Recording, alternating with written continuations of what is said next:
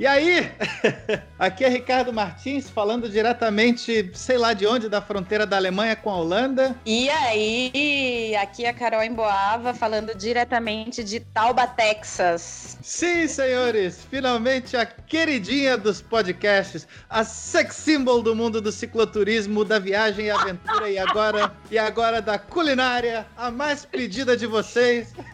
Gente, eu quero deixar registrado que eu tive que mandar 100 toalhas brancas via Sedex pra essa mulher gravar comigo. A porra de uma estrela! Mas... Que papagaiada essa apresentação, hein? Mas sim, gente, depois de oito meses tentando gravar, e parte disso por furo meu, que eu tive problema com o equipamento, as estrelas se alinharam e cá estamos! E hoje a gente vai falar sobre só sobre coisa bonita. Vamos falar sobre pós-viagem, o que vem depois do sonho. Vamos compartilhar rancor, ódio, depressão e ranço da melhor maneira possível. Fica aí depois da vinheta. Você está ouvindo Roda Mundo. Roda Mundo. Roda Mundo. Roda Mundo. Roda Mundo. Autour du monde. Rodamundo. Rodamundo, mate.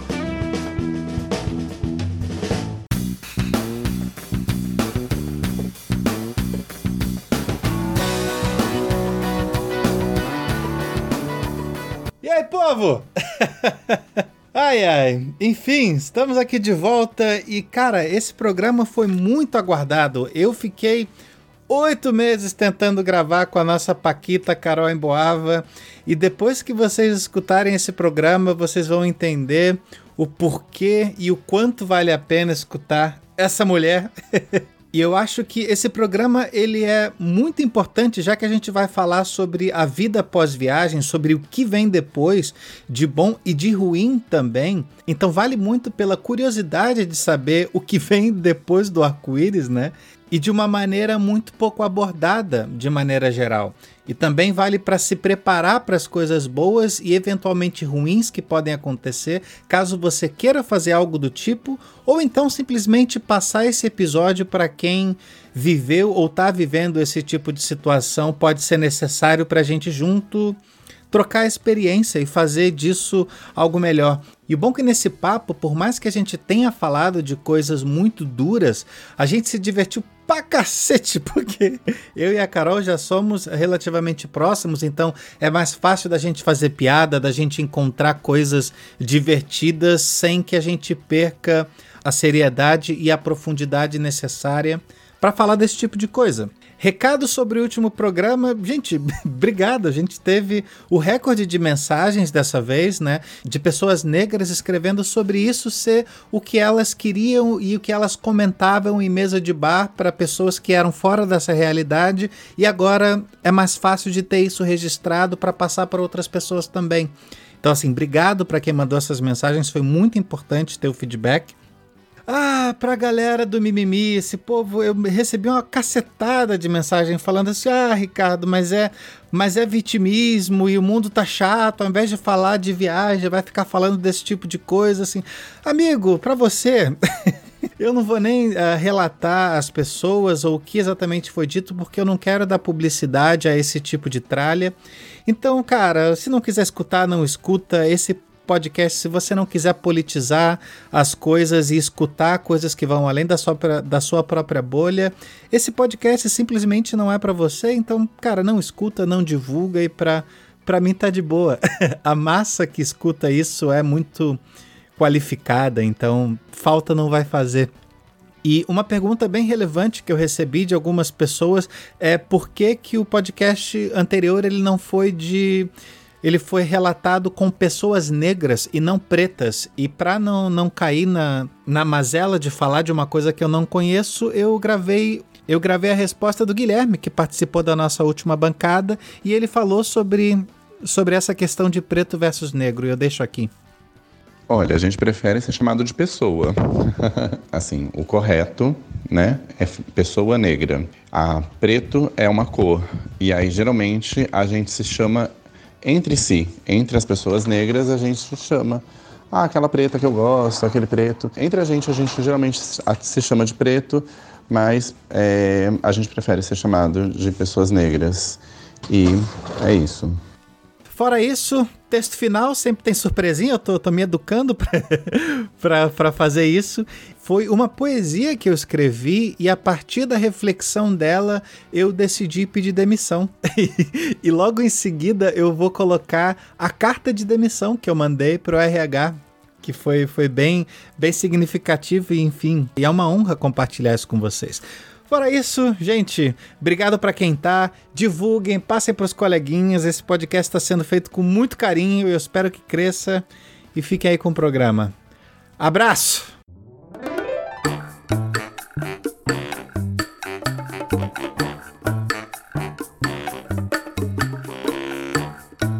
Paquita, conta pra gente antes de qualquer coisa assim que porventura alguém não vai te conhecer, né? Quem és tu, mulher? Assim, o que que foi essa sua viagem? Assim, é claro que a gente vai falar sobre quem é você agora, isso a gente vai uh, no, falar no decorrer do programa, mas e aí, quem és tu, mulher? Tem muita gente que não me conhece, tá? Muita mesmo. então é obviamente necessária a apresentação. Eu comecei uma viagem de bike em 2013. É, minha ideia inicial era fazer América do Sul durante um ano, saindo de Curitiba, indo até Ushuaia e subindo até o Peru. Esse era o meu planejamento inicial, era o meu ano sabático. Minha viagem foi chamada de Gira América. Eu ainda conhecia poucas mulheres que tinham viajado por período longo, assim, mesmo fora do, do Brasil. Não tinha muita referência, na verdade, quando eu comecei. E eu procurei exaustivamente e não encontrava ninguém. E aí sempre tinha mulher viajando em casal ou com amigos, sei lá, tinha três caras e uma, uma mina junto. E aí, claro, com isso fui chamada de maluca por muita gente.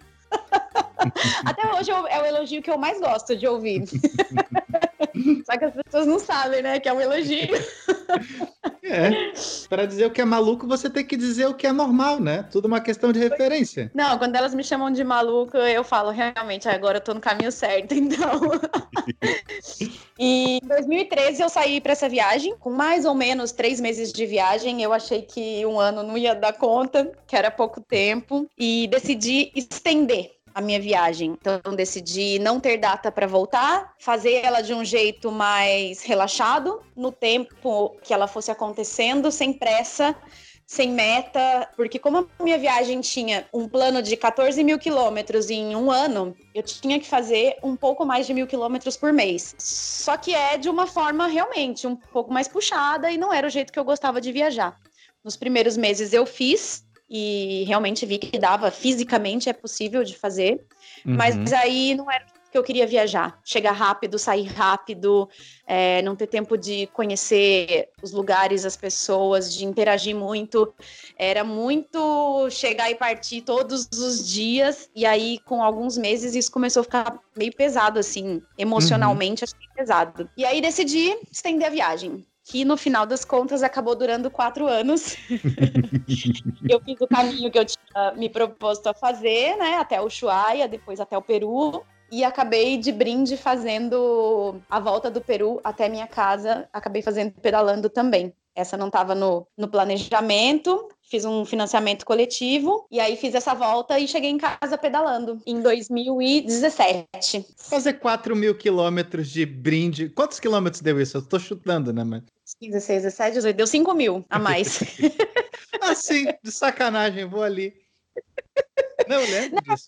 E eu fiz pelo caminho mais longo, né? Porque se a gente pode dificultar, por que, que a gente vai facilitar? eu subi do Peru, ao invés de vir direto já para São Paulo, eu subi, é, entrei no Brasil pelo Acre, depois fui até Belém, e aí de Belém eu fui descendo todo pela costa. Eu lembro, até... eu tinha visto, eu tinha visto o teu caminho, sério mesmo? Tá. pois é, ainda fiz o caminho mais longo, mas que era o mais bonito e eu queria conhecer a costa também do Brasil. É, conheci muita coisa na América do Sul e ficava com dor no coração de não conhecer quase nada do Brasil, né? Que as minhas viagens antes do, do Giramérica se concentravam por aqui.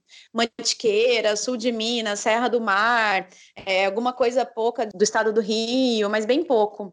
É, a maioria era montanha, então tinha esse, esse débito como brasileira. É. Já quitei. Eu ainda tenho, eu ainda tenho débito do norte e do nordeste, né? Então, e vale muito a pena. É um, é um lugar muito legal de conhecer. Eu gostei bastante. Cara, a gente se conheceu, acho que quando eu tava, eu tava terminando a minha primeira viagem da, da América do Sul. Eu acho que eu tava na Argentina quando você começou, a, quando você tava planejando a Sul, e acho que é aí que a gente se conheceu. Até porque os nomes eram parecidos. Eu tinha o Roda América e você começou com Gira América. Eu acho que foi aí, né? Eu acho que foi. Eu lembro de ter comprado comprado seu livro. Ah, é? Eu acho que foi nessa época, sim.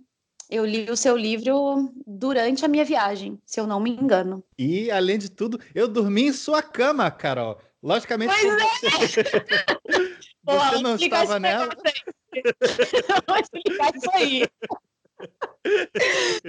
Bom, eu estava viajando né? E aí você me mandou uma mensagem que você ia passar por Taubaté, estava indo fazer uma palestra em São Paulo, era é, isso, né? É. E aí você ia passar em Taubaté, e aí eu falei, pô, tem minha cama lá, tem, né? Eu não tô em Taubaté, mas minha mãe tá lá e ela te recebe. E aí você ficou aqui em casa. Conheci a, a Miss Emboava, a dona, a dona Emboava, enchi o rabo de pizza. minha mãe faz isso com todos os cicloviajantes. Eu falava para ela, dá comida para esses moços, hein? Vai dar bastante comida, não vai fazer pouca não, porque as pessoas têm fome quando estão pedalando. Que delícia, que, que mulher. Dona Emboava, um beijo para a senhora, se a senhora ouvir a gente aqui, viu? A minha mãe te adorou, ela fez tanto elogio. Ai, mas ele é um moço tão lindo, um moço tão inteligente, e não sei o que, e não sei o que. Tava quase arrumando um casamento já. Sabe o que, que foi bem legal? É porque assim, como, como eu estava dormindo no seu quarto, né? E aí eu vi, eu vi os seus planos, né? Assim, eu descobri. Aí eu lembrei muito da minha mãe, do quarto que ela mantinha quando eu estava lá, né? Aí eu tinha, aí tinha os seus planos, os, os, seus calendários, as suas listas de equipamentos e tudo assim. Assim que começa, né? Que do caralho. Eu sou muito de escrever, de, de externar meus pensamentos e listas e nossa, eu sou a rainha das listas. E eu acho muito mais fácil de visualizar e eu gosto de ticar.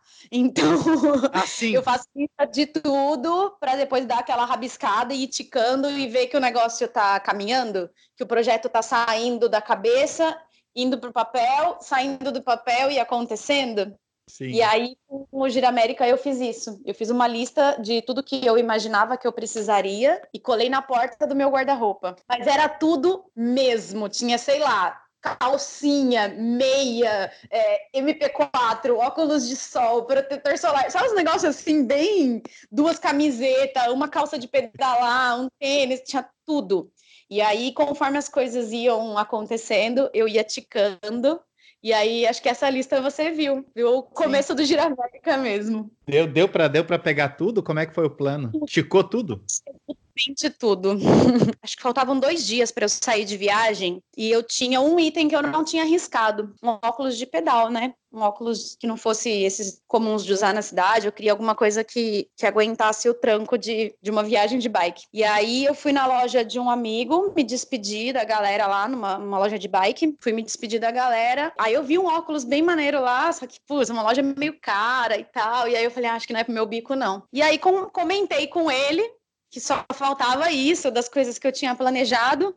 Porra. Ele pegou o telefone, ligou para o fornecedor, comentou com o cara da viagem e o cara falou assim: fala para ela pegar o óculos aí. Cara, eu cheguei em casa e risquei o último item da minha lista, mas com gosto. Você ainda tem essa lista? Não tenho mais. Quando eu cheguei de viagem, voou foi para algum lugar. E uma coisa interessante sobre, sobre a Carol, a gente se conheceu quando eu fui fazer a palestra no clube de cicloturismo, né? Cara, a gente tem um vídeo, Carol, de quando eu fui te acordar na tua barraca no meio da noite. E aí. O mais engraçado é que eu tava aqui com a, com a, com a senhora minha esposa, né? Aí eu mostrei para ela, né? Assim, aí imagina para uma alemã falar isso, né? Assim, tá, mas como assim? Você acordou a menina do meio, no meio da noite? Você conhecia ela? Você conhecia, a gente nunca tinha se visto. Mas assim, vocês se viram pela primeira vez e se abriu a barraca? Você é... foi um justíssimo filho da puta, porque na cara, no vídeo, dá pra ver que eu tô muito puta. Cara, eu queria te matar, porque eu acordei muito assustada. E aí o que acontece? Eu tava participando do staff né? E aí lá cada um tem um dia que é o despertador da galera. E esse, esse dia era o meu dia. Só que eu não tava dormindo na casa com o pessoal, eu tava dormindo na barraca. Eu dormi super preocupada de não perder a hora e tal, porque eu era o despertador. Então, sei lá, seis horas da manhã tinha que chamar a galera. Quando eu estava de noite, bem tranquila, repousando o meu corpinho cansado, e escutei um pá, pá, pá, pá, na barraca. Cara, eu tenho um pulo e a primeira coisa que eu pensei é: putz, fodeu, perdi a hora. Perdi a hora, não chamei a galera. Aí não, era só os pingadas lá da festa mesmo que tava vindo me acordar. Não, e foi assim, tipo, gente, onde é que tá a Carol? Tá na barraca, tá na barraca. É meio que era, você era meio que intocável, tá ligado? Assim, ah, vou lá acordar ela. O quê?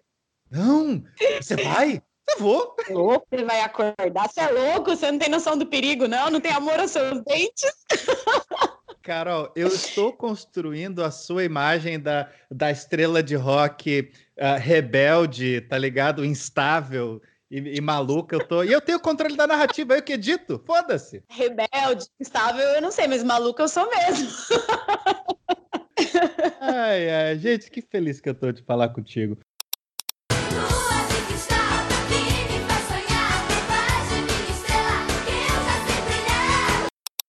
Mas vamos lá, vamos, vamos, acabar com essa felicidade, vamos falar de coisa ruim. É o, é, é o efeito Tech Pix ao contrário, tá ligado? Vamos falar de coisa ruim? Exatamente. Chega, você teve muita história bonita aqui no seu podcast, vamos falar de desgraceira hoje. Esse é, essa é a vibe, gostei. Não, o Rodamundo tem uma pegada de rancor, ódio e ranço, Carol. Então tá, é de bom tom. Tô no certo, pô. Você terminou depois de quatro anos da estrada, abriu a porta, e é claro, tem a festa, tem a celebração e tudo. Passada, passada a festa, chegou no seu quarto sozinha, e aí? Cheguei em casa depois de 18 mil quilômetros pedalados. Eu não saí da porta da minha casa pedalando. Eu comecei minha viagem em Curitiba. Então foi, foi bem legal chegar em casa pedalando, porque é, eu fui chegando nas cidades que eu já conhecia. Então eu passei no sul de Minas, algumas cidades que eu já, já tinha visitado. É, aí cheguei em Santo Antônio do Pinhal, que é um lugar que eu, que eu vou sempre. Uhum. É, aí peguei a estrada que eu já conheço. Aí passei na ponte que eu já conheço. Almocei Sim. no restaurante que eu já conheço. E aí vai chegando na sua cidade, no seu bairro, na sua rua. A última cara, esquina. Cara, isso é muito legal. É muito legal mesmo. Só de falar de verdade, sinto meu coração bater mais forte. É muito gostoso. Sim. E de parar assim na porta de casa e respirar fundo e falar: caralho, cheguei, não acredito, deu tudo certo, não morri, não, não morri, não matei ninguém, não... sabe, deu tudo certo. Então foi uma sensação muito boa. Eu cheguei, entre... foi uma segunda-feira, né? Eu planejei de chegar em casa num dia de semana. Eu avisei a minha mãe 50 vezes que eu não queria festa, que eu não queria nada de surpresa. eu detesto surpresa. Então, assim, eu avisei, mas eu avisei muitas vezes, que era realmente para ela entender mesmo, sabe? E uhum. aí eu abri a porta de casa ainda assim eu achava que, sei lá, ia ter uns balões em casa, uma faixa. Quando eu abri a porta de casa, não tinha nada, absolutamente nada. Então eu cheguei em casa uma segunda-feira, depois do almoço, olhei, não tinha nada, estacionei a bicicleta dentro da, né, na sala. E aí o que, que você faz quando você entra em casa e não tem nada para fazer? Abre você a geladeira. Foi isso que eu fiz. Aí eu abri a geladeira depois de quatro anos. Aí tinha uma garrafa de vinho que eu tinha deixado quando eu fui viajar. Era um, era um vinho licoroso, assim, não é um vinho que estraga. E aí é um dos meus vinhos favoritos. Aí eu falei, não, eu realmente mereço isso. Peguei a garrafa de vinho, me servi, sentei na sala, tomei uma garrafa de vinho e fiquei ali, contemplando. Essa foi a minha, a minha chegada. Tirando o fato que no caminho, eu estava em tava uns 4 quilômetros de chegar em Santo Antônio do Pinhal e eu fui picada por uma abelha na língua. Não me pergunte como isso pôde acontecer. Você pedala que nem cachorro, com a língua pra fora, assim? Exatamente. Velho, como se faz isso? Eu não sei como, como eu consegui fazer isso.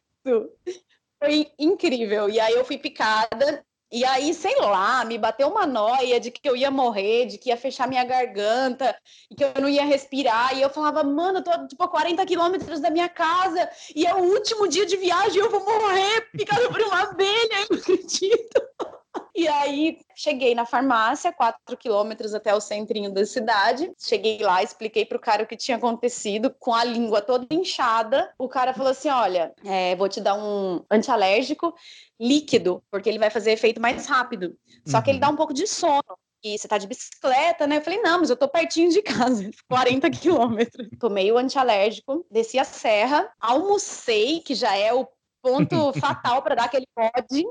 Cheguei em casa e tomei uma taça de vinho. Daí você adivinha o que aconteceu? Cara, eu tomei um banho e fui para outra dimensão, fui para Nárnia e fiquei lá.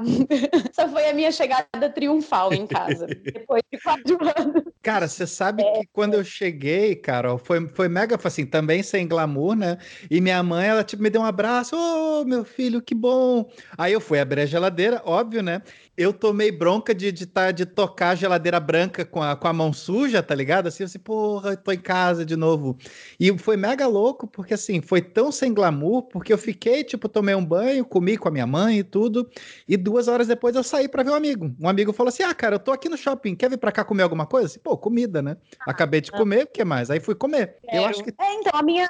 Não tinha ninguém em casa, né? É, eu... Hoje em dia eu moro com a minha mãe, e era isso. Eu cheguei em casa, não tinha ninguém, entrei, tomei banho, andei pelada pela casa, aquelas coisas que a gente gosta de fazer. que não dá para fazer muito durante a viagem, né? Que a gente se hospeda muito na casa das pessoas e não dá para ficar tão à vontade assim, né? Apesar de eu ficar bem à vontade, mas nem tanto. E foi isso também, zero glamour e uma boa parte disso por opção. É, eu não queria festa, eu não me sentia vitoriosa de nada, sabe? O meu sentimento do último dia de viagem, eu achei que eu fosse chorar na estrada, me emocionar e não sei o quê. E para mim era assim, putz, eu tô em paz. Que legal, deu tudo certo. Era só isso. Era simples, assim, não tinha nada de, de glamouroso. Então Carol. não precisava de caminhão de bombeiro, chave da cidade, sei lá, mano. Tipo a Mirklink quando terminou, né? Tipo, com a guarda real da marinha, com, com espingardos é. dando tiro pro alto, né? Não, só queria chegar em casa, tomar um banho e, e, é isso. Cheguei. Bateu por meio segundo a vontadezinha de seguir? Assim, putz. Mesmo que por meio segundo você virou direto? Por meio segundo. Nem por um milésimo de segundo. O meu último ano de viagem, eu já tava na pegada de chegar mesmo, sabe? Eu tava meio cansada de viajar, para falar a verdade. O meu último mês de viagem, eu só queria pedalar, dormir comer, acordar, pedalar, dormir, comer, acordar. Era só isso. Sim. Eu só queria chegar em casa. Sabe quando você tá com vontade de ir ao banheiro e você vai chegando perto do banheiro e a vontade vai ficando maior? E aí você fala, cara, eu não tô aguentando mais, eu preciso muito, eu preciso muito, tá muito perto, mas eu preciso muito. é isso. Era isso que eu sentia. Então, assim, eu só queria chegar em casa eu não, não tava mais na pegada de viajar, o que foi uma pena no fim da viagem, porque assim, meu último estado do Brasil foi Minas, né? Uhum. E Minas é, é um puta lugar massa, os mineiros são gente boa para caralho, e eu não aproveitei muito. Então, eu não fiquei em nenhum couchsurfing, nenhum warm shower, é, não, não, me hospedei na casa de ninguém que eu conheci na rua, eu uhum. não fiquei em uhum. nenhum bombeiro, eu não fiquei em lugar nenhum, eu só ficava em hospedagem paga, porque eu não tinha mais saco, sabe? De contar uhum. história, de interagir. Mentalmente era cansativo isso de chegar e se despedir e criar esse laço. E o final da viagem, isso não estava rolando mais, eu não estava criando laço com as pessoas, porque eu, eu não queria mais, eu já queria chegar em casa. Eu queria ver, sei lá, a minha família, os meus amigos. É, eu queria voltar para minha bolha. Eu não estava mais com Sim. o espírito de viajante. Então eu não pensei nem por um milésimo de segundo de poderia viajar meia hora a mais. Não, eu não queria. Eu queria o caminho mais curto para chegar em casa. Eu juro pra ti, Carol, assim, quando eu saí ali da Avenida Brasil, né, que na verdade é uma BR no fim das contas, né, uhum. eu pensei assim, porra, se eu seguir aqui até o final, dá no Alasca. Mas foi por meio segundo. Por... É logo ali, como assim? Não, não, não, eu jamais faria. Eu não teria nem a energia, nem o dinheiro, nem nada, assim. Mas foi meio segundo assim, cara, e se eu seguir? Assim, não, não, aí virei. Mas foi meio segundo, acho que não, não daria nem para eu descrever o que eu pensei. Sabe quando você pensa um monte de coisa ao mesmo tempo? Você não processa, você só sente, vai. Foi meio que isso, assim. Não, não, eu peguei o caminho mais curto e cheguei em casa, né?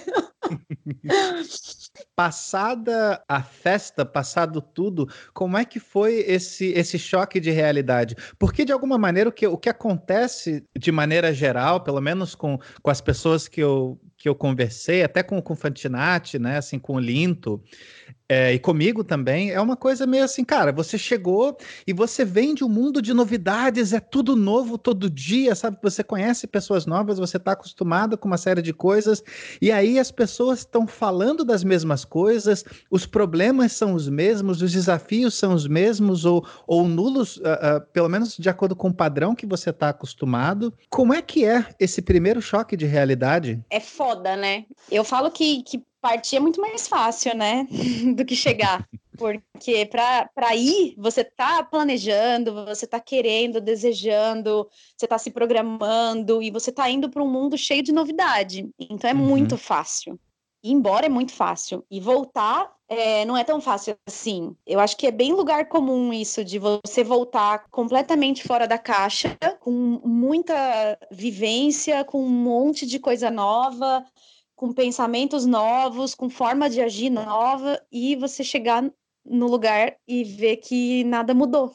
Só você que mudou. Uhum. E eu passei quatro anos e eu voltei para casa e tinha um monte de coisa que ainda era igual, de pessoas, de conversas, de, sei lá, as pessoas saíam para os mesmos lugares, conviviam com as mesmas pessoas, tinham os mesmos trabalhos, e eu fico imaginando o tanto de coisa que eu vivi nesses quatro anos, e para as pessoas que ficaram, eu não estou dizendo que eu sou melhor ou não, por ter feito isso. Mas as pessoas que ficaram, esses quatro anos simplesmente só passaram. E uhum. elas não uhum. fizeram nada, no máximo, sei lá, fizeram uma viagem de férias e ai, me dói o coração pensar nisso. Porque é isso, porque é ver a vida passando e tá estacionado no mesmo lugar. E tem o outro lado também, né? Por exemplo, eu cheguei e tinha, sei lá, amigos que eu queria muito encontrar sei lá, de bater papo, de tomar um vinho, de contar história, né? e aí eu tenho amigos que, não sei, tiveram filhos e a vida mudou, e um filho, dois, três, a vida deles gira, claro, em torno da realidade que eles estão vivendo nesse momento, que é essa questão mesmo, né, da casa dos filhos e tal, e a uhum. minha é completamente diferente disso. é 100% fora da minha realidade. Então, assim, talvez. Ai, será que meus amigos vão ouvir? Para mim, não é tão interessante essa, esse assunto de filho, casa e, e essas coisas. E para eles, também não é tão interessante quando eu cheguei, as histórias que eu tinha, porque tudo era viagem. Ah, porque quando eu estava no Peru, porque quando eu cheguei no Chile, porque uma vez eu estava na Bolívia, porque, sabe, é chato. Não é chato porque é desinteressante, porque é muito distante da realidade deles. Uhum. E aí aconteceu que nessa, nessa história de viajar por quatro anos, entre aspas, eu perdi alguns amigos. Não porque a gente não se gosta mais, mas porque a gente não tem mais afinidade. Uhum. Porque a pessoa que saiu não é a mesma pessoa que voltou. A gente não se encaixa mais. E tudo bem, ué, fazer o quê? A vida é assim, a gente tomou caminhos diferentes e talvez um dia lá na frente os caminhos se juntem de novo, ou talvez não. A gente continua se gostando, só que a gente já não tem mais afinidades. Então a gente tem amigos que a gente tentou uma vez, duas, três, e era meio desconfortável. E aí, ah, e é isso, gente. Não rola mais. Um abraço, sejam felizes e pronto. E a gente não se encontra mais. Vem amigos novos, vão amigos velhos, alguns ficam, e é a vida, ué. É isso que acontece. E eu não, não sinto uma pena por isso. Simplesmente acontece.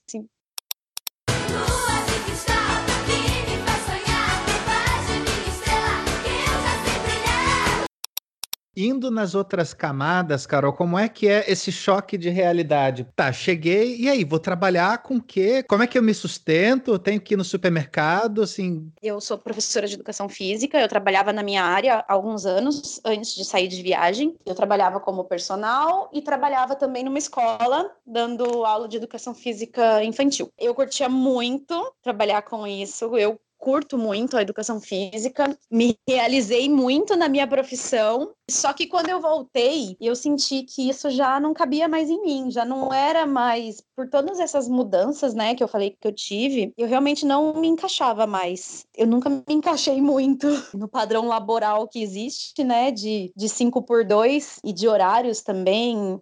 Isso nunca funcionou muito bem para mim. É, eu já tinha um trabalho que eu me permitia ter dias durante a semana de folga, e eu saía, eu ia pedalar, eu ia para cachoeira, eu ia para praia durante a semana, e isso sempre choca muitas pessoas, né? Porque, como assim? Numa quarta-feira você tá na praia? enquanto a classe média está aqui trabalhando, sofrendo. Isso já é bastante incômodo para as pessoas. Eu entendo, mas estou sinceramente cagando e andando para isso, né?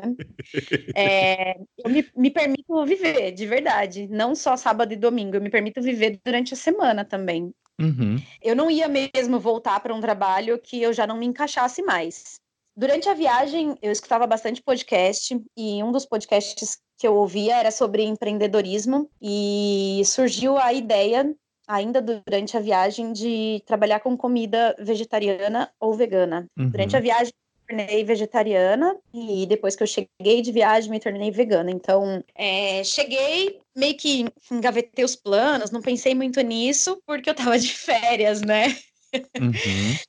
Viagem é uma delícia, não fazer nada em casa. Não é a mesma coisa que não fazer nada na casa dos outros, né? Uhum. É, é o seu quarto, é a sua TV, a sua internet, o seu chuveiro. E é umas férias mesmo, né? Então eu fiquei de férias alguns meses. Eu cheguei em setembro. E aí eu fiquei, acho que uns dois meses bem avulsa, só assistindo Netflix, sem fazer nada. E foi uma delícia, foi uma delícia. Eu acho que é muito merecido para quem viaja essas férias de, de final de viagem. Uhum. Só que aí né, a realidade vem batendo na nossa porta violentamente. E aí, quando a ficha caiu, eu vi que, putz, espera aí, né? Eu não tô trabalhando, o meu dinheiro já acabou faz tempo e precisamos fazer alguma coisa.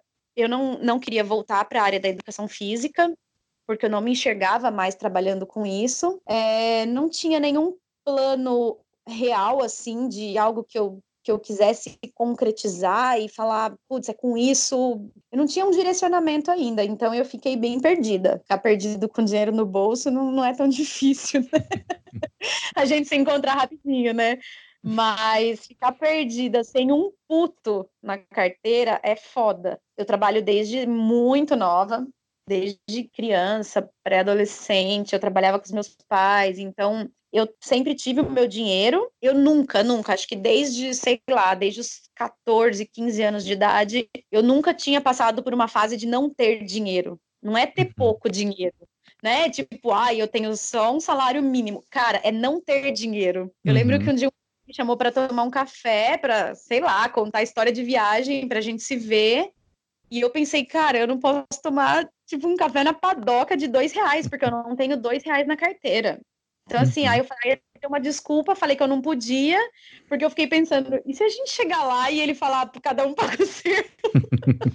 Tô fodida. E eu não vou pedir dinheiro para minha mãe para sair, sabe? Não, não tem muito cabimento na minha cabeça isso. Uhum. E que não seria um incômodo para ela, né? Porque ela entendia a situação de, de fim de viagem. Mas aí foi isso. É, a realidade veio esfregar na minha cara que nós vivemos nesse mundo capitalista.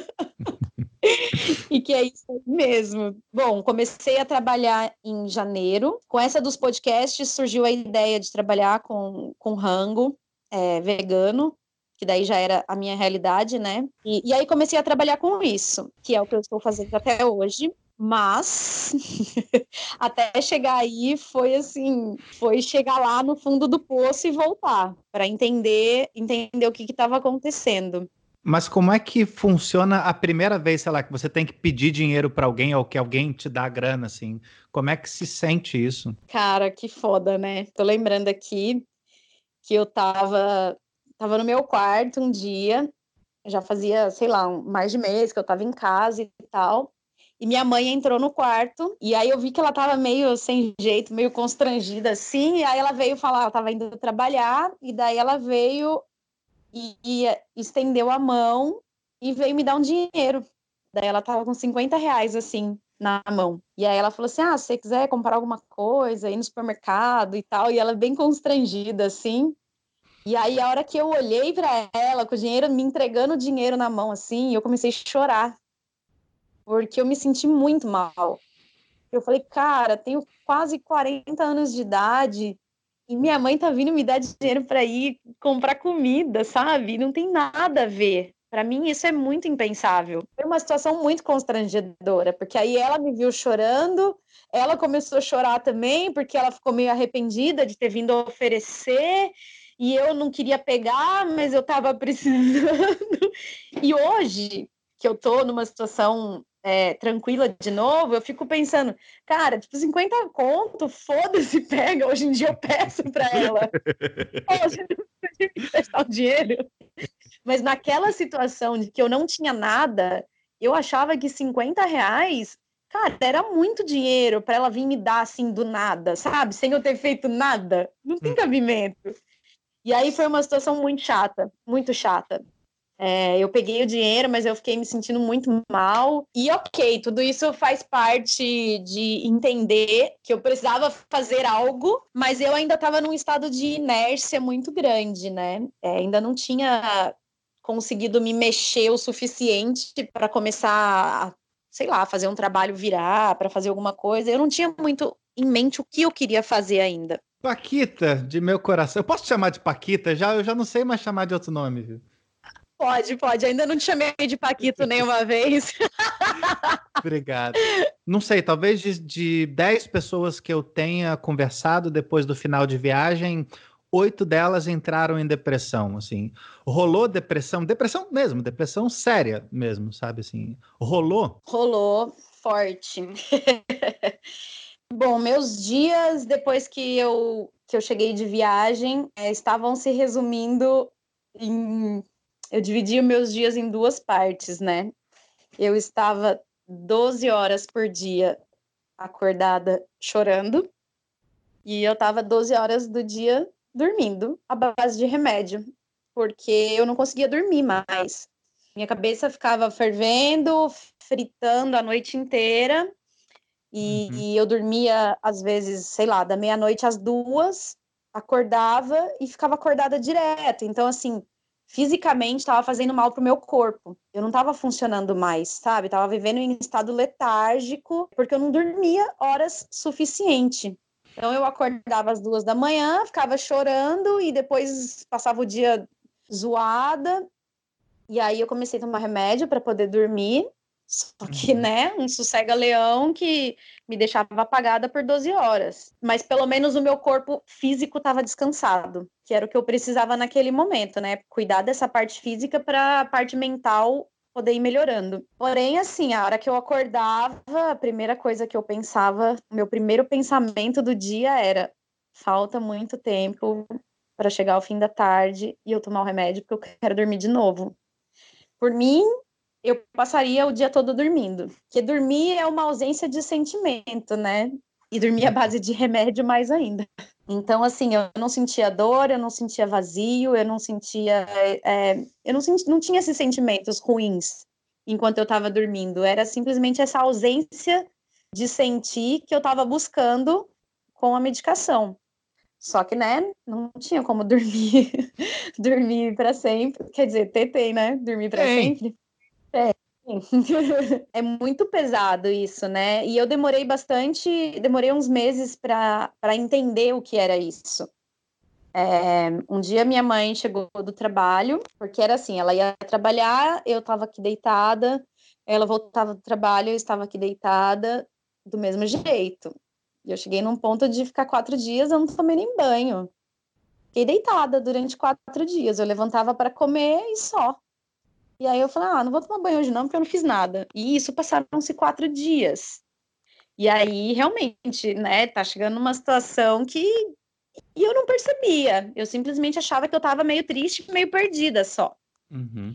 E aí um dia minha mãe chegou do trabalho, veio conversar comigo, porque tinha que fazer alguma coisa. E aí eu lembro que ela começou a conversar, ela começou a chorar, e ela falou assim: Ah, eu tenho medo de entrar um dia aqui você tá morta aqui dentro. E aí chorava ela, chorava eu, porque o meu pensamento era: isso pode acontecer. Era uhum. o meu pensamento e em alguns momentos era a minha vontade. Eu tinha já pensado nessa possibilidade, só que eu não encarava como a palavra, ah, eu quero morrer, como a frase eu quero morrer. Eu simplesmente não queria sentir esse vazio que eu sentia. Então, para mim, se eu pudesse dormir por bastante tempo, eu não ia sentir mais. Não ia sentir nem essa dor, nem esse vazio. Então, eu pensei algumas vezes em realmente tomar um monte de remédio e dormir, que delícia, e não vou sentir mais nada. Uhum. E o que me fez não tomar essa atitude, minha mãe nem sabe, eu acredito, mas foi ela, porque quando eu fui viajar, eu sei que foi uma barra para minha mãe, porque é óbvio, né? Para mim foi uma delícia, eu queria fazer isso, ela não. E a ela só cabia aceitar a situação e falar: se é isso que você quer, beleza, vai aí. E eu fui. Então eu sei que foi difícil para ela, mas mais difícil do que eu ir para uma viagem seria essa situação dela chegar em casa e, porra, me encontrar morta aqui em casa. Que foda, uhum. né? É, eu não queria que ela passasse por isso. E aí a única coisa que eu pensava era nisso, na logística de, cara, minha mãe tá entrando aqui, aí tá o corpo aqui deitado, aí ela vai ter que cuidar desses bagulho de velório, de não sei o quê, e daí, mano, nada a ver, sabe? Eu achava que, puta, não, ela não precisa passar por isso. Uhum. Acho que ela já passou por coisas difíceis o suficiente para ter que lidar com a morte de uma filha. Uhum. E aí isso foi o que me fez não tomar nenhuma atitude drástica. E nesse dia que ela veio conversar comigo, a gente falou sobre fazer terapia e tal. E, bom, nessa época eu fiz de um tudo, né? Ah, só não fui, sei lá, acho que em centro de macumba, acho que eu não fui, mas de resto, vejo. eu fiz de tudo. Eu tomei floral, eu saía para correr, eu fui fazer terapia. Cara, tudo que me falavam eu fazia, tudo. É, atividade física sempre foi algo que teve muito presente na minha vida e isso me ajuda muitíssimo. Uhum. Então eu tentava manter uma atividade física constante, mas estava bem difícil. É, mas eu tentei de tudo. E aí nessa época, aí comecei a fazer terapia, né? Para uhum. poder uhum. realmente entender o que estava acontecendo e sair, né, de, dessa situação que estava foda. Fez diferença a terapia? Cara, foi o que fez a diferença na minha vida foi muito importante, muito mesmo. Eu estava muito perdida. É, eu tinha perdido muito a minha identidade de é isso, quem eu sou, sabe? Eu não sou mais a Carol, professora de educação física, eu não sou mais a Carol do Gira América, porque o Gira América acabou, não sou viajante, eu não sou, sabe, quem eu sou no mundo. Então eu estava muito perdida. Foi uma fase de reconstrução de identidade, de buscar as coisas que eu gostava de fazer para ter uma identidade de novo. Tanta gente se esconde do sonho com medo de sofrer. Tanta gente se esquece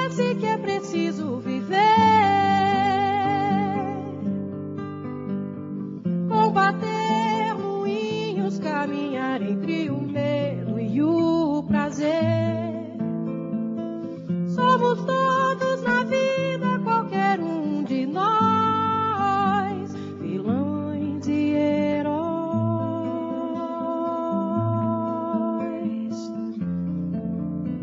Vilões e heróis.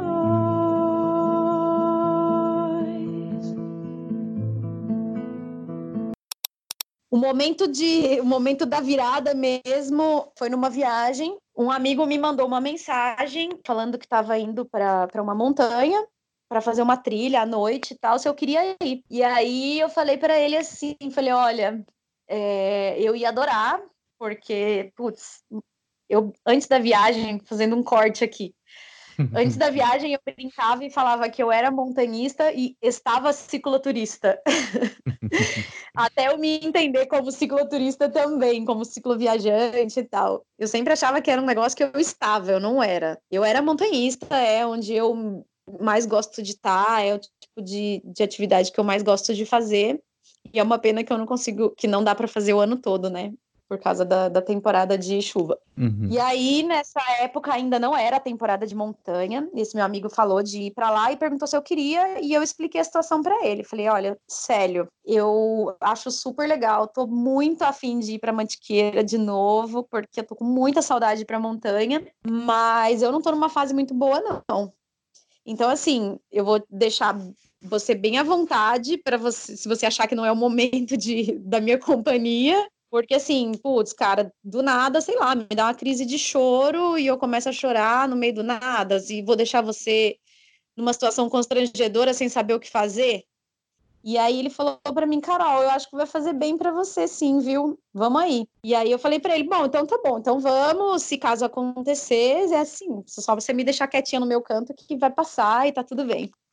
E aí a gente foi, a gente fez uma trilha à noite para subir uma montanha em Gonçalves. É, montamos barraca, ele foi para fazer foto da Via Láctea e tudo mais. Pegamos uma noite bem favorável para isso. E aí eu entrei na barraca, deitei. E aí ali eu tive um sentimento muito bom de, de me reconhecer. E aí eu peguei o remédio que eu ia tomar para dormir, guardei e falei: aqui eu não preciso disso. Aqui, aqui eu sou eu mesma. E dormiu. Ai, eu já tô chorando. Nada de lembrar, porque foi dia muito foda. Eu acho bom, Carol. Acho que no mundo de maneira geral, no, nesse mundo de mídia social, que se reflete no mundo de viajantes também, esse mundo tá cheio de herói, cara. Tá cheio de herói, tá cheio de glamour. E de perto é todo mundo assim, é todo mundo que nem a gente, é todo mundo que nem fra... cheio de fraqueza. E é do caralho porque as conquistas se constroem assim, cara. Eu acho isso de uma valentia da, da tua parte, que eu não acredito muito em herói. E isso torna as coisas melhores no final das contas. Do caralho, sabe? Eu acho também. Todo mundo tem as suas fragilidades, mas que a gente não expõe sei lá, né? Nas redes sociais a gente coloca a parte boa da vida, né? E aí é assim que as pessoas conhecem a gente. Aí nesse dia tudo mudou. Nessa noite eu realmente guardei o, o remédio e falei aqui eu não preciso disso porque aqui eu aqui eu sou eu mesma. Aqui nesse lugar é onde eu sou e aqui eu nunca fiz isso e vou deitar e vou dormir. Nunca mais tomei remédio para dormir. Nesse dia realmente deu um clique. É, no dia seguinte tive um presente da Mantiqueira.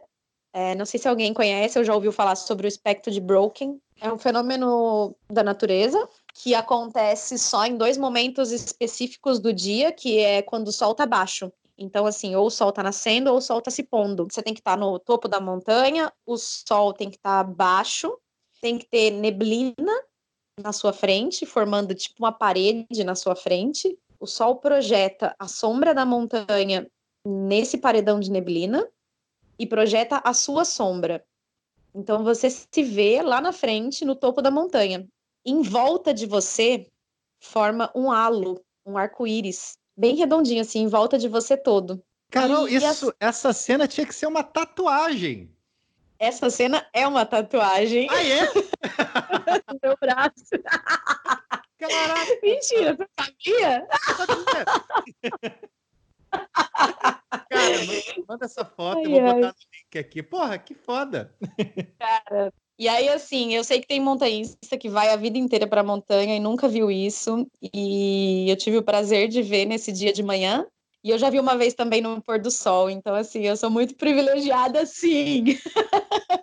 E aí foi o meu presente da Mantiqueira. Quando eu acordei, eu fui, fui pro topo, fui pro topo não, né? Já tava no topo da montanha. Eu acordei, saí da barraca e tava dando um rolê ali. E aí eu olhei e falei: "Caralho, eu não acredito que isso tá acontecendo".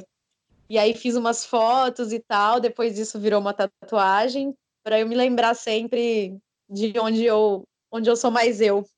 Então sempre que eu preciso eu dou uma olhadinha pro meu braço e me recordo disso.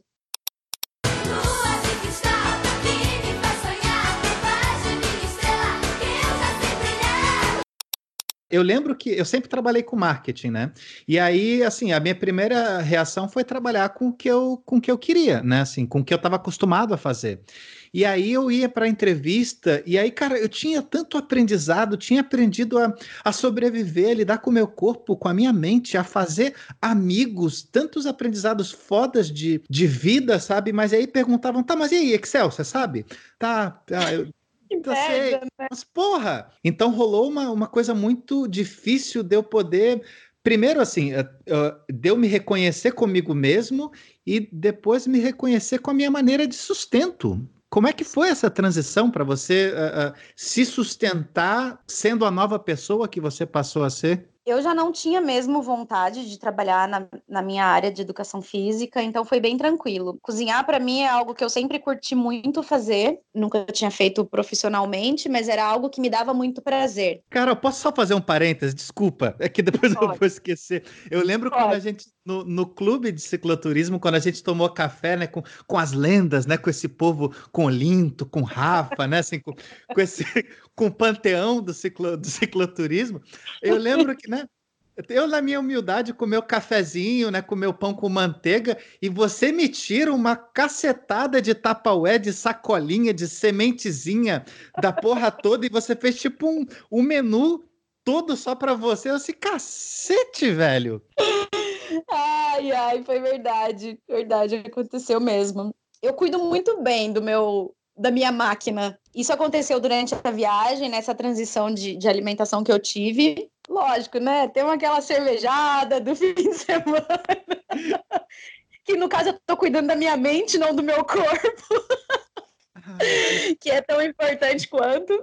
Mas eu realmente cuido, cuido muito bem da minha alimentação. É algo que faz bem para mim. E quando eu como mal, eu, eu fico meio zoada. Cara, tem que cuidar da máquina porque eu dependo muito dela para fazer as coisas que me dão prazer. Correr, pedalar, ir para montanha, são as coisas que eu mais gosto de fazer na vida. E você já começou a trabalhar direto com comida ou você tentou achar um trabalho formal? Como é que foi isso? Nunca tentei nenhum trabalho formal, era tudo que eu queria fugir da minha vida.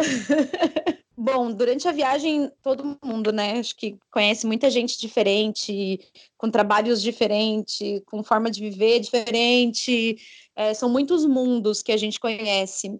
E eu tinha muito claro para mim que eu nunca ia trabalhar com nada que não me desse prazer. É, e aí estamos aí, fodida, mas feliz.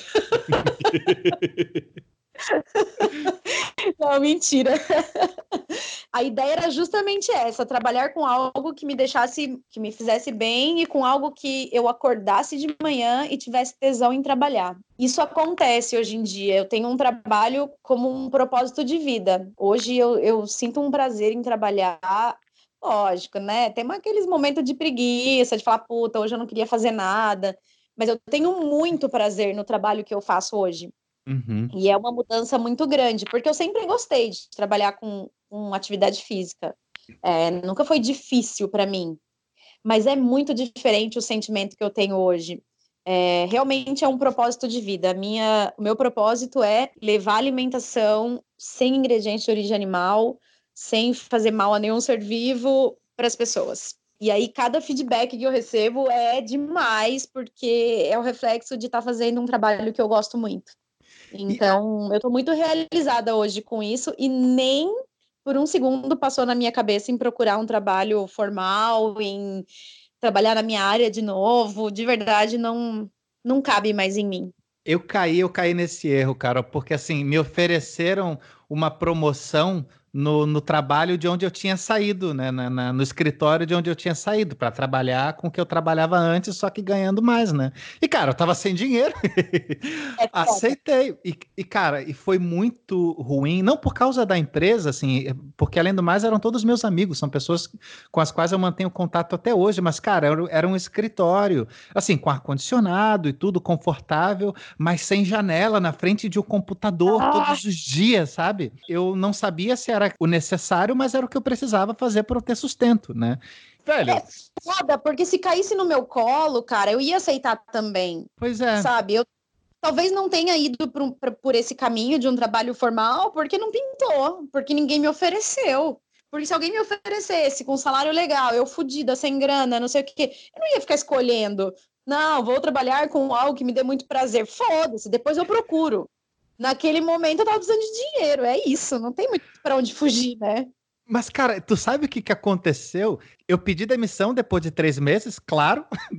um pouco antes dos três meses, que era o, é o período de experiência, né? Então, assim, eu avisei com antecedência e todo mundo entendeu o que aconteceria, né? E aí eu fui para Ilha Grande, eu fui fazer, fazer a caminhada que eu sempre quis fazer, né? Que é uma caminhada que deve demorar 10 dias, né? E fui para Ilha Grande, foda-se. Fui caminhar com, com um dos meus melhores amigos na época. E aí, cara, enquanto eu tava esperando o barco, eu conheci uma, uma menina barraqueira toda a vida que queria informação e ela não falava muito bem português, né? Ela é de metade alemã, metade bielorrussa.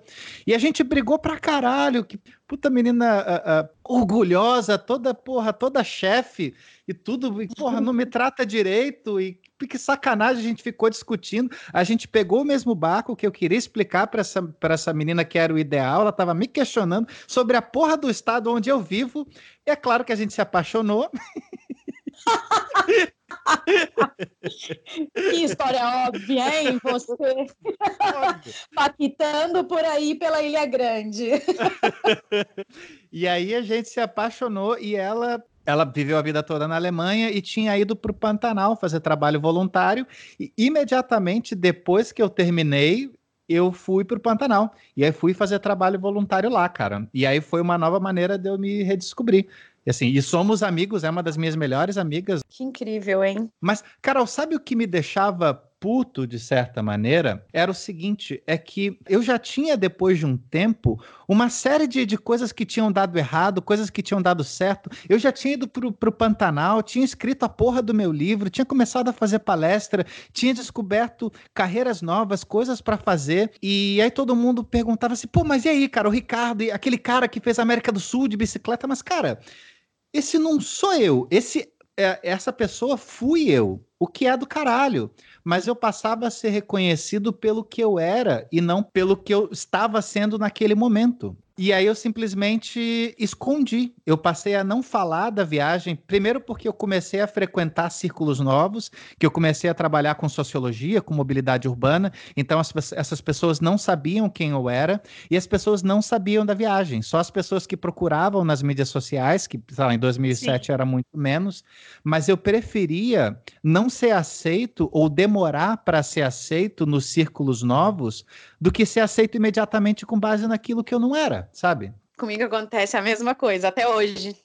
Porque a minha viagem, o término dela é recente, né? São dois anos. E eu tenho amigos novos, ou pessoas que me conhecem, amigos de amigos, que nem sabem que eu viajei de bicicleta. E eu acho legal. Eu fiz uma viagem agora no fim do ano com uma, com uma amiga, e ela comentou, e com outras pessoas que me conhecem, que a gente ia viajar junto e as pessoas perguntaram: Mas a Carol pedala? e eu achei incrível, porque as pessoas já me reconhecem como quem eu sou hoje, não com quem eu fui.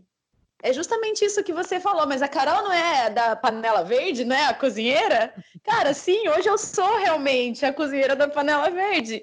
Mas eu também sou a Carol que viajou de bicicleta. Mas eu não sou só isso. Eu também não, não quero ser aceita nos lugares ou pelas pessoas por algo que eu fiz. Tanto uhum. porque não foi um feito heróico, sabe? Sei lá, eu só fui viajar. É um negócio para mim tão. Não é banal, é, mas é um negócio muito simples. Sei lá, eu peguei minha bicicleta e fui viajar e as pessoas vão me endeusar por causa disso. Não quero. Faz parte de mim, faz parte de quem eu me tornei, de, de toda a transformação que eu tive, mas eu não sou só isso.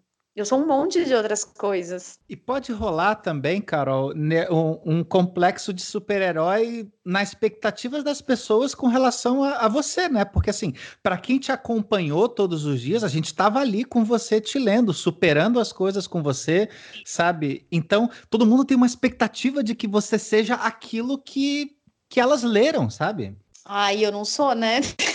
Ninguém é. Então, eu não, eu não vivo só de glórias, né? Como já está bem, bem claro desde o começo do podcast. só que essas derrotas, entre aspas, né? É, esses momentos difíceis a gente não compartilha sempre. e não compartilha com todo mundo e não escreve nas redes sociais. Então as pessoas têm realmente essa ideia de desse heroísmo. E eu não me, não me importo muito com isso, não.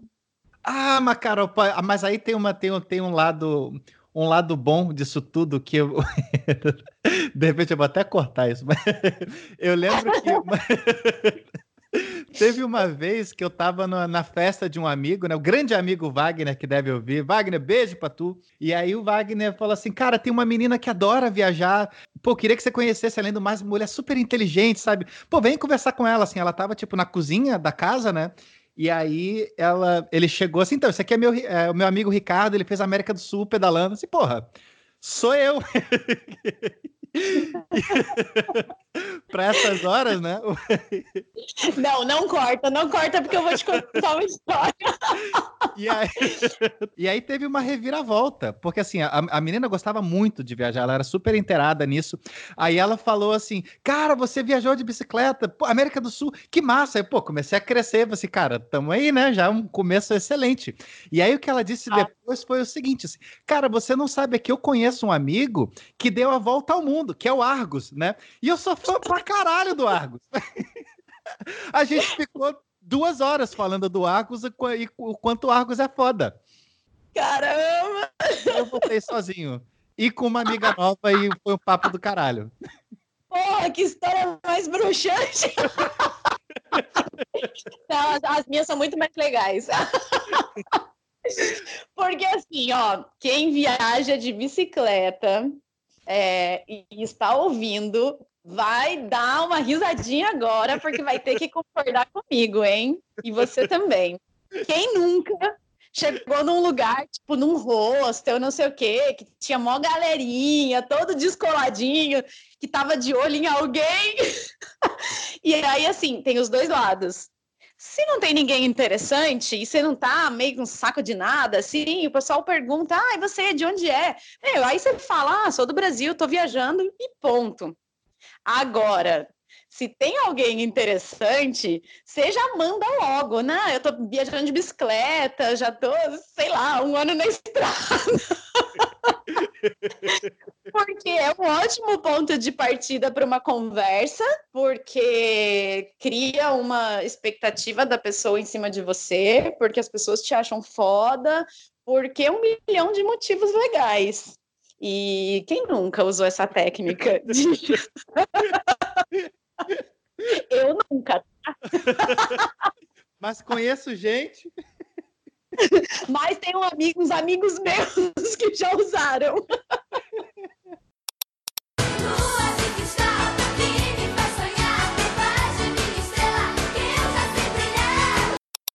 Paquita, tem um lado bom disso tudo, provavelmente, porque independente do que você queira fazer, de quem você é e de quem você quer ser, você tem habilidades de vida, de ser humano que foram construídas e forjadas durante a viagem que servem para a vida toda. O que, que ficou dessa viagem na Carol de hoje?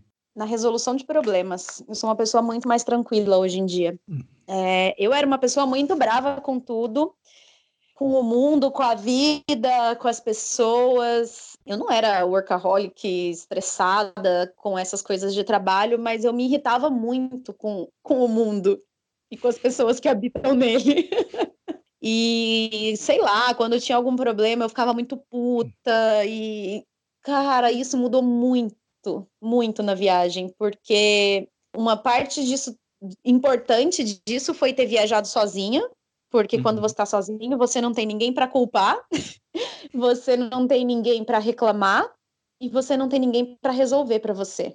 Então você tem que fazer sozinho. Estou lembrando aqui de, de um, um trecho da viagem que eu estava na Bolívia e a Bolívia para mim foi um trecho, um dos trechos mais difíceis emocionalmente, porque uhum. passei por cidades pequenas, cidades na Bolívia são pequenas, né? Então assim, eu passava muitos dias sozinha, eu passei muitos dias em silêncio, então eu estava vindo de um, de um trecho de quatro dias, acampando no meio do nada, sempre sozinha, e eu estava entrando no, no Salar de Uyuni. E eu lembro que eu cheguei num povoado e eu tinha o, o nome na minha cabeça e eu falava, cara, lá eu vou chegar, eu vou pegar um rosto, eu vou tomar banho, eu vou Hum. comer alguma comida gostosa e tal. E eu cheguei lá e comecei a procurar hostel, hospedagem e tal, e não conseguia nada. E tinha, sei lá, umas cinco hospedagens no, no povoado.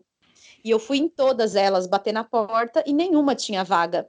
Uhum. Porque eles davam prioridade para quem. Ah, para galera de Land Rover, de, de grupos e agências. E aí o cicloviajante pobre que fica lá pedindo desconto merreca, ninguém quer atender. E aí eu tava muito desolada, já tava quatro dias sem tomar banho, tava foda. Tava foda mesmo. Aí eu sentei na beira da calçada, sabe, na sarjeta, encostei a bicicleta, sentei ali na sarjeta e comecei a chorar de, sabe, de de estar de tudo, de estar cansada, de estar com fome, de estar sozinha e caralho, onde eu vou dormir? Não tem mais nenhum lugar para procurar. E fiquei ali uma meia hora assim, olhando para o nada e as lagriminhas correndo assim. E será que todo mundo chora na sarjeta em Uyuni? Eu também fiz isso. Eu vou perguntar para os Eu acho que é, é o momento. A, a sarjeta de lá é atrativa. Eu acho que deve ser, deve ter alguma coisa, hein? E aí eu lembro que eu fiquei sentada ali um tempo chorando. E aí passou pela minha cabeça assim, meu, levanta e vai resolver essa porra desse problema, porque não tem ninguém para resolver para você. Não é a mesma coisa de estar viajando com amigos, em casal, é, com outros cicloviajantes, que alguém fala, não, você não tá muito bem, fica aí que eu vou resolver essa porra. Se você ficar lá chorando, as pessoas não vão ter dó de você e falar, oh, agora tem vaga, vem dormir aqui. Não vai. É muito isso de levantar, secar a porra das lágrimas e falar, puta que eu pariu, que eu vou ter que resolver esse problema. E aí Vai, fui, né? nos lugares que eu já tinha ido e consegui uma hospedagem. Todos os problemas vão ter solução. Uhum. É, mesmo que a solução seja não fazer nada, isso já é uma solução. Não existe nenhum problema que não vai ser solucionado. Então, isso eu trouxe para minha vida e é algo que me deixa muito tranquila hoje em dia. Apesar de que, quando eu estava nessa fase meio ruim, as pessoas me falavam: ai, Carol, mas é só uma fase, vai passar. E eu falava assim: eu sei que vai passar. Eu sei que é uma fase, eu não vou ficar para sempre desse jeito. Eu tinha a consciência disso. Mas eu falava, mas hoje tá foda vai passar, eu sei que vai. E era o que todo mundo falava, é só uma fase. Faz pouco tempo que você chegou de viagem. E cada dia que eu passava, parecia que eu tinha passado uma semana. Os dias se arrastavam. E eu falava, vai passar, mas hoje tá foda. Então isso eu trouxe muito, muito forte para minha vida, de lidar com os problemas de uma forma diferente. E isso é muito importante, porque a vida tem problemas. Da minha parte, eu acho que uh, eu acumulei coisas boas e coisas ruins também em função disso. Pelo seguinte, a parte boa disso tudo é que, a bem dizer, a gente acaba se acostumando com extremos. Então, tudo dá, quando tudo dá muito certo, você já, já vai estabilizando e se preparando, porque em algum momento tudo vai começar a dar errado. E quando tudo dá errado, você já meio que pensa assim: tá, qual é a pior coisa que pode acontecer nesse momento? Peraí, eu vou ter comida, eu vou ter onde dormir, eu não tenho nenhum risco de vida, eu vou estar provavelmente seguro. Tá, tá de bom, tá de boa.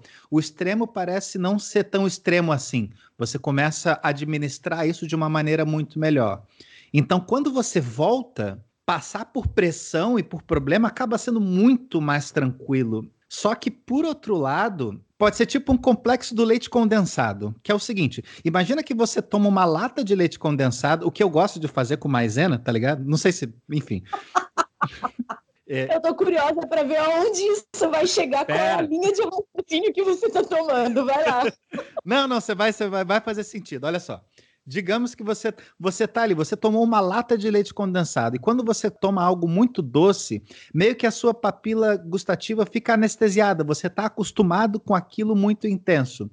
E depois que te oferecem um biscoito maisena ou uma coisa uh, uh, deliciosa, mas menos doce, você meio que fica anestesiado. Então, da mesma maneira que muitas, pouquíssimas coisas me deixavam triste, pouquíssimas coisas me deixavam feliz também, porque eu estava acostumado com muito mais. A vida precisava ser intensa daquela maneira. 100% verdade. E isso pode ser um perigo, Carol, porque assim, eu tenho plena noção de que se eu levar isso para o outro extremo, eu posso simplesmente morrer dessa porra, porque eu preciso sempre de um desafio maior, de uma coisa que seja impossível de ser feita, que todo mundo ache você maluco, idiota, você chega, vai lá e faz, e depois que você faz, você quer alguma coisa mais difícil, só que isso vira um buraco, que nunca mais vai ser preenchido até que você morra dessa porra, sabe? Sim. É uma, é uma administração sabe, desses É dois lados, sabe? São poucos dias que a gente passa por situações muito lineares. Tem dias que sim, você tá na estrada e você só pedala de um ponto a outro, de um ponto a outro, e a, e a vida tá meio acontecendo. Mas é muito fácil chegar nesses extremos de, de bom e ruim, né? Então, e na vida normal não tem muito disso. Pode ser que você fique mais suscetível ao tédio? Eu acredito que sim. Desde que eu cheguei de viagem, eu sinto que eu não consigo desenvolver laços muito profundo com as pessoas. É, eu não sei se eu me acostumei muito com chegar e partir, e esses laços estão sempre sendo desfeitos durante a viagem, e isso ficou meio presente em mim, mas eu não consigo mais desenvolver relações muito profundas. De repente a gente tá ficando velho também, Carol. Isso é coisa de idade. Eu não sei, hein? Pode ser que seja isso. Eu acho que, que merda, mano. Como é que você me lembra disso? eu acho que a gente só fica mais exigente, Carol, sabe? Você, a gente sabe muito bem, a gente sabe melhor o que a gente quer, a gente acaba se conectando muito mais e de maneira mais assertiva, mais profunda e bonita com menos pessoas, sabe? Eh, A gente aumenta a, a, a qualidade. E começa a cortar um monte de gente idiota. Eu me sinto muito à vontade, mesmo se eu estiver num lugar que eu não conheça muitas pessoas, é, ou se é alguém que eu tô acabando de conhecer, eu me sinto muito à vontade. é, na presença de pessoas diferentes, eu circulo muito bem por vários núcleos de pessoas mais velhas, mais novas, mais rico, mais pobre, enfim, eu circulo muito bem, eu me sinto à vontade. Mas eu não desenvolvo laços muito profundos mais. Talvez seja questão da idade. a merda aí. um pouco dos dois, né? Um pouco dos dois, porque chegar e ir embora, chegar e ir embora por muitas vezes, eu não sei se isso faz tão bem. Não sei. É algo que eu preciso conversar com a minha terapeuta. Não, mas eu acho que nada, nada em excesso, eu acho, né, tá, tá assim, disse, né, que nada em excesso é bom, até mesmo chegar e ir embora, assim, tem, tem um equilíbrio, às vezes é bom ficar e, porra, às vezes é bom sair. Eu, eu curti, eu, aprendi a curtir esse equilíbrio. Imagina o seguinte, Carol, agora eu casei, né, cara, assim, a gente tava falando disso, né, não tenho planos de divorciar, claro, assim, isso vai continuar, ou esse é o plano, né, para isso que você casa, em teoria, né, mas é, eu não tenho planos de ficar, estabelecer território e ficar por aqui na Alemanha pelo tempo que for, mas pelo tempo que eu achar necessário até eu reconstruir, me entender, processar os produtos da viagem e, e poder seguir de novo, sabe? E quando você tá. E eu tinha passado por um inverno fudido de menos 15 na Turquia, sabe? E tinha, tinha quase, quase sido esfaqueado na Geórgia a, a, a, na última semana, antes de, de chegar na capital e parar por, por duas semanas para descansar. Quebrou meu celular, foi uma merda. Que bom foi eu fazer isso depois desse tempo e você descobre que, sei lá, eu tava no Natal, sei lá, a, a, ao redor da mesa de Natal com a mulher que eu amo, sabe? Com a família que passou a ser minha nova família, trocando presentes, sabe? Compartilhando uma comida juntos. Para muitas pessoas isso é rotina, mas para onde, de onde eu vim, isso é novidade. Isso é uma sensação de viagem também. E que do caralho, sabe? Porque é o outro lado. Eu acho que o tédio vai vir de, de muito, vai vir a galope, assim, mas tem bases Será? que não vai. E eu já, todo mundo já sabe disso, quem me conhece sabe disso, e já é claro para todo mundo, mas é meio que isso, assim. Eu consegui pelo menos desenvolver assim, tá, o tédio chega, as coisas vão mudar, mas eu mantenho uma base que fica. E essas bases são, são os meus amores, as minhas paixões, a minha família, os meus amigos, esses meus prazeres, eles conseguem me acompanhar onde eu estiver, fisicamente ou não. Eu não me vejo ainda é, fixando raiz, mas também não tenho vontade de morar muito longe. Eu não sinto ainda que eu pertenço exatamente a esse lugar. Rola uma questão de, eu acho pelo menos, né? De quando você está viajando há muito tempo, você se acostuma a estar tá em casa. Você está em um novo lugar e esse lugar é a sua casa. Mas ao mesmo tempo, quando todo lugar é a sua casa, nenhum lugar é a sua casa. Dá para entender? É verdade. Sim, dá para entender. É isso mesmo. Puta, então assim, não, não, eu, eu não sei se vai existir sensação de lá para qualquer pessoa depois disso, sabe? É verdade. Tem razão. Sempre vai e nunca vai. o ruim disso tudo, me parece, é que a ausência de desafios pode virar vira tédio facilmente, porque quando você está na estrada, o desafio vai até você. Você não tem a, a, a oportunidade de procurar ele. Você não precisa. Você acordou, você abriu o olho e o novo tá ali. E amigo, e quando você para, se você não buscar o novo, o novo não vem. Não vem. A vida só passa. É, velho. E é isso que eu falo que eu acredito que aconteceu com as pessoas que ficaram. Não todo mundo, não tô falando que todo mundo que ficou, ficou desinteressante, mas a vida vai passando, a vida vai te engolindo e nada novo acontece. E nada extraordinário acontece se você não for buscar isso. Para mim, viajar é uma forma de, de buscar o extraordinário.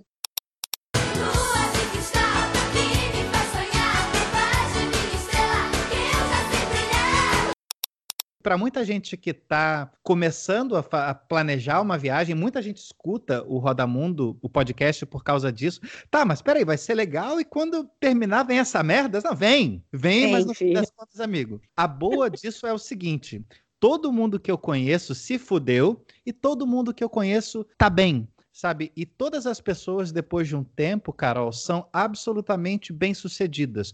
Quando eu digo bem-sucedido, não é só financeiramente, pode ser também.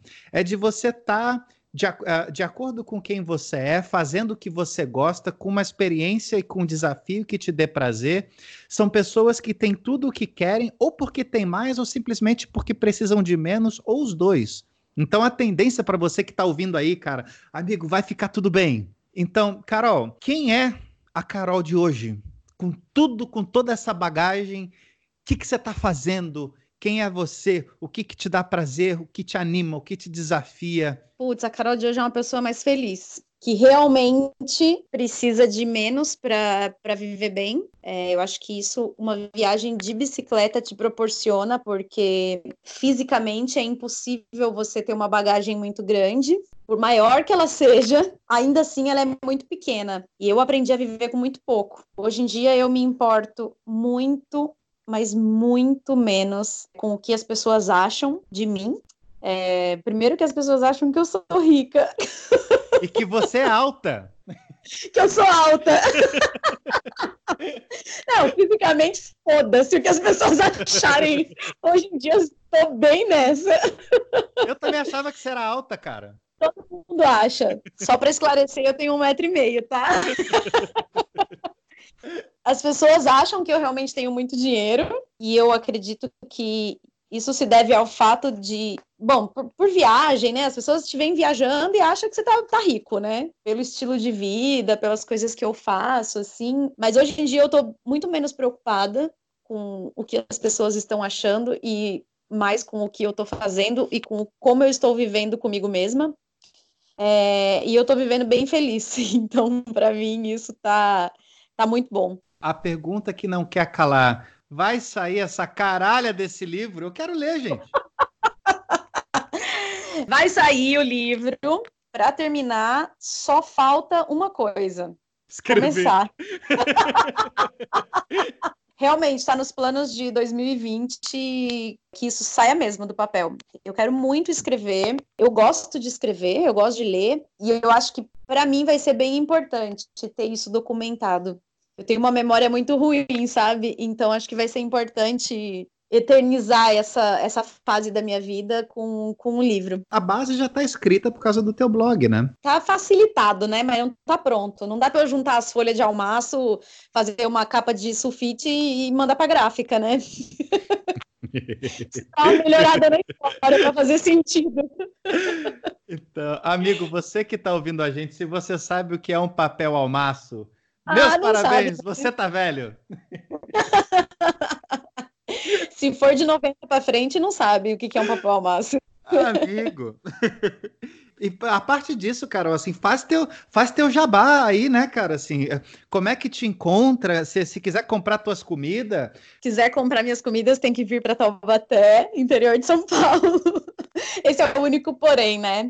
É, bom, hoje em dia eu trabalho com isso, com comida vegana, me especializei em queijos e derivados, todos à base de castanha de caju. Então, nas minhas comidas não trabalho com nenhum tipo de ingrediente de origem animal, o que me deixa muito feliz porque o meu trabalho está alinhado com a minha vida e com o meu propósito de vida. Se alguém quiser conhecer, dá uma olhada no Instagram, panela.verde. eu nunca imaginei, porque a primeira sensação que você tem quando pergunta, quando fala sobre comida vegana, é que você vai passar raiva e vai passar fome. Aí eu fico vendo essas porra dessas tuas fotos no Instagram, uns queijo puta gostoso. Aí eu fico passando raiva. Eu continuo passando raiva com vegano, só que de maneira reversa agora. Porque tô eu comendo miojo na estrada, tá ligado? E fico vendo essas porra. Essa é a ideia, né? Se é, o objetivo foi atingido com sucesso, que as pessoas olhem a foto e tenham vontade de comer. Cara, primeira coisa que eu vou fazer quando voltar pro Brasil é te pedir uns queijos aí, cara. Vou fazer umas encomendas aí. Essa é a história da minha vida. Tá, mas queijo você consegue mandar via Sedex? Não dá pra vender uns queijos, não? Eu consigo mandar via Sedex, mas eu não tenho tempo de ir ao correio, né? Eu não quero ter mais um dia da minha semana preenchido com ir ao correio, por exemplo. Tá mais atrelada a minha expectativa de comer queijo do que a sua de vendê-los. Tá ligado? É egoísmo meu. ai, ai. Dito isso, né, Carol, a gente pode se, se despedir. Carol, puta, obrigado, assim, de todos os oito meses de espera, você, Rockstar em Boava, valeu cada segundo, obrigado. Eu vou ali tomar banho e me enxugar com as 30 toalhas brancas que você providenciou aqui no meu camarim e comer minhas uvas. Ô, Paquito, valeu, curti pra caramba. Fiquei muito feliz que deu certo depois de longos meses de espera para gravar com você. Sou bem fã do seu trabalho, tá muito massa os seus podcasts, parabéns e valeu, valeu pelo convite. Beijo pra tu. Beijo grande, Paquito, valeu mesmo, hein?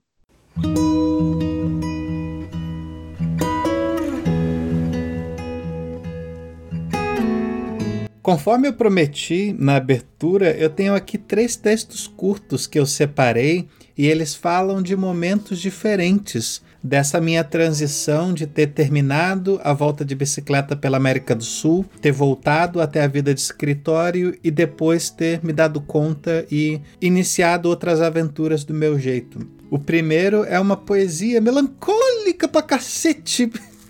Já fui disso, né? que é justamente esse período de transição.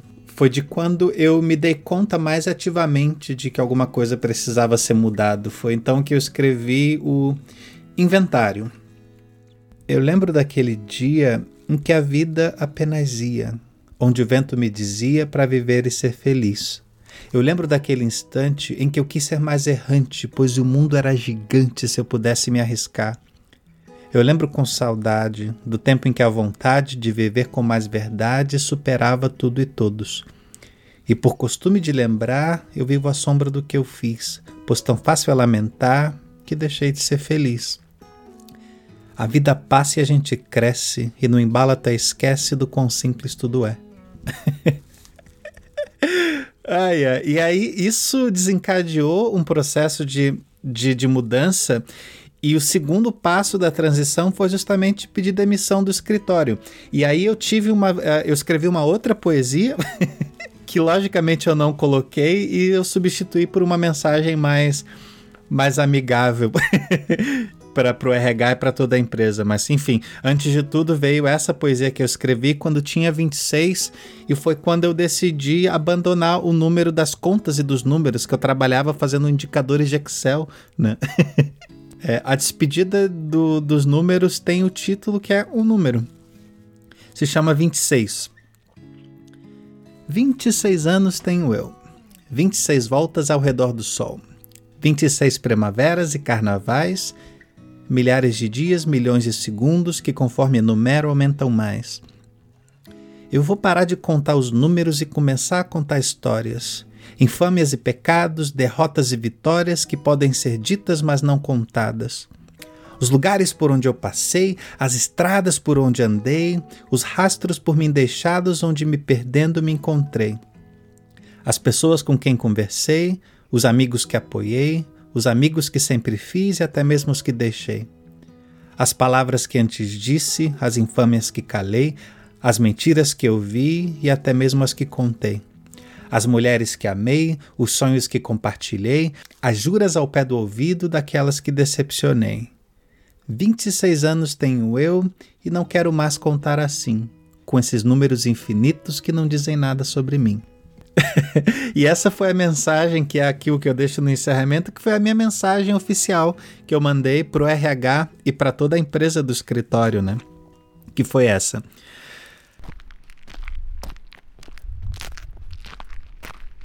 Amigos, chega a hora de mais uma despedida. Então, sabem como é que é? Aquele papo de ir para novos desafios e etc. Então, obrigado por tudo. Eu acho isso chato, mas isso expressa a mais pura verdade e o meu agradecimento. E eu acho que é justo eu dizer o motivo dessa saída. E parece que de vez em quando bate um vento e leva o chapéu da gente, sabe? E buscar isso se revela mais prazeroso do que o prazer de ter a cabeça coberta. Talvez a melhor parte esteja em seguir esse vento, já que em busca do chapéu eu acabo conhecendo outros cômodos dessa casa redonda em que a gente vive. Aqui nessa empresa eu cresci, fiz planilhas e amigos, mais aprendi do que ensinei. E como nada ficou por ser dito, a despedida acaba sendo bastante simples. Então, no mais, aqueles velhos clichês de sempre: andem pela sombra que o sol está quente, escutem pai e mãe, usem filtro solar e etc. E desde aqui, abraços e bons ventos, que eu estou indo em busca do meu chapéu.